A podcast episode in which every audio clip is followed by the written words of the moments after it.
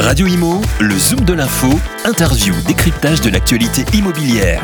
En partenariat avec Alila, leader du logement pour tous.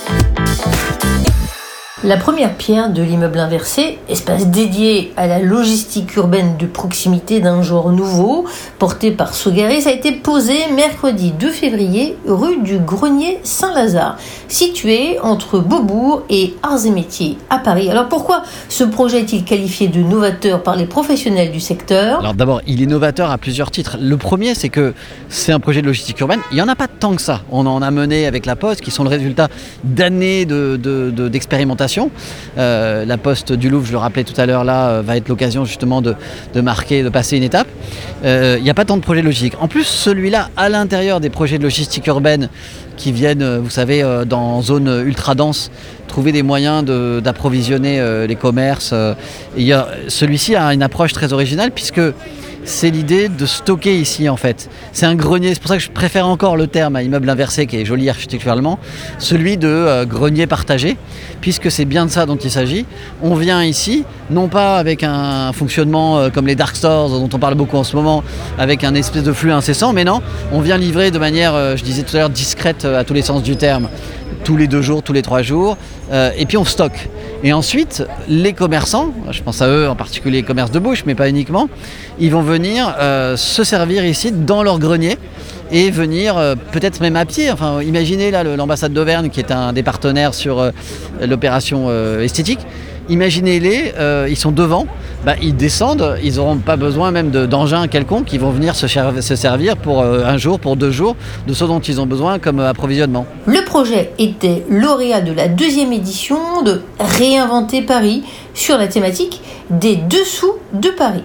L'immeuble inversé porté par Sogaris, il a valeur d'exemple. Alors ce projet est important pour la Sogaris, il est aussi important je crois pour euh, les habitants et les acteurs économiques de Paris Centre, puisqu'il permet de répondre à une double exigence. D'abord, assurer la décarbonation de la mobilité des biens, autrement dit la façon euh, de continuer à faire circuler des biens dans nos cœurs de ville, dans des villes qui doivent répondre à l'exigence de la transition écologique et aux défis du changement climatique tout en garantissant l'approvisionnement de nos cœurs de ville qui doivent rester des zones de vie, des zones habitées. Et donc c'est cette jonction-là. Et comme on est euh, sur un secteur où le foncier est rare, cher accessoirement, dans un environnement euh, patrimonialement exigeant, euh, bah, quand il n'y a pas de place en surface, il faut aller chercher sous terre. Et c'est l'originalité de ce projet qui se déploie en souterrain dans le cœur de Paris, dans un site très exigeant où l'espace est rare et qui va permettre d'approvisionner les commerçants, artisans euh, du quartier et euh, sans nuire aux habitants. Vertueux en termes écologiques, le projet a dû relever quelques défis. Alors il y avait un, défi qui était déjà de démolir le moins possible sur cette infrastructure existante souterraine. Donc on a euh, en fait on a inscrit une logique d'appropriation de, l'existant en démolissant le moins possible. Et on vient dans un grand vide euh, souterrain euh, reconstituer euh, des planchers pour transformer ces étagères à voiture qui étaient sur six niveaux enterrés dans le sol en des plateaux sur lesquels installer des marchandises. Et donc ça s'apparente un peu à la construction d'un bateau dans une bouteille. Quand on fait du maquettisme, on vient par la trémie de quelques mètres carrés qui en fait rejoint le trottoir, passer tous les matériaux de construction qui vont permettre de, recréer ces plateaux. Donc euh, on est sur une charpente métallique dans la partie souterraine pour des contraintes simplement techniques, ça nous était imposé, euh, euh, réglementaire et technique. En revanche, sur l'édicule le, est donc habillé d'un bardage notamment en, chaîne et en, et en matériaux miroirs, donc un, un, inox recuit qui va assurer cette double aspect de comprendre et d'installer vraiment une relation assez douce avec son environnement par la présence euh, du bois et cet effet euh, à la fois vif et animé par le, brillant de, euh, l'inox. Et donc on aura cette présence scintillante du bâtiment dans l'espace public.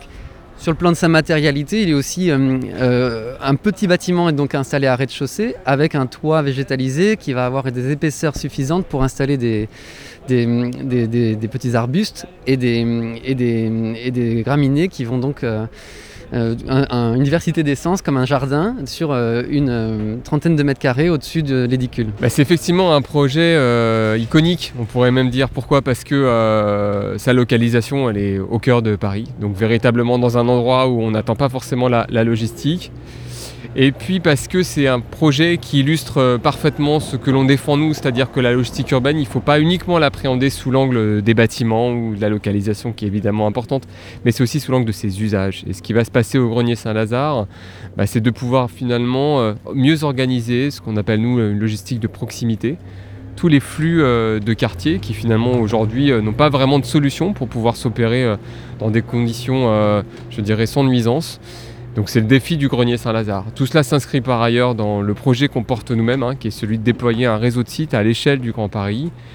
Le grenier Saint-Lazare, sa vocation à être euh, le dernier maillon de cette chaîne logistique. L'immeuble inversé a pour mission d'offrir de nouveaux services logistiques aux habitants et commerçants du quartier. Le quartier de la rue du Grenier Saint-Lazare, à Paris Centre, est en pleine mutation. Radio Imo, le Zoom de l'info, interview, décryptage de l'actualité immobilière.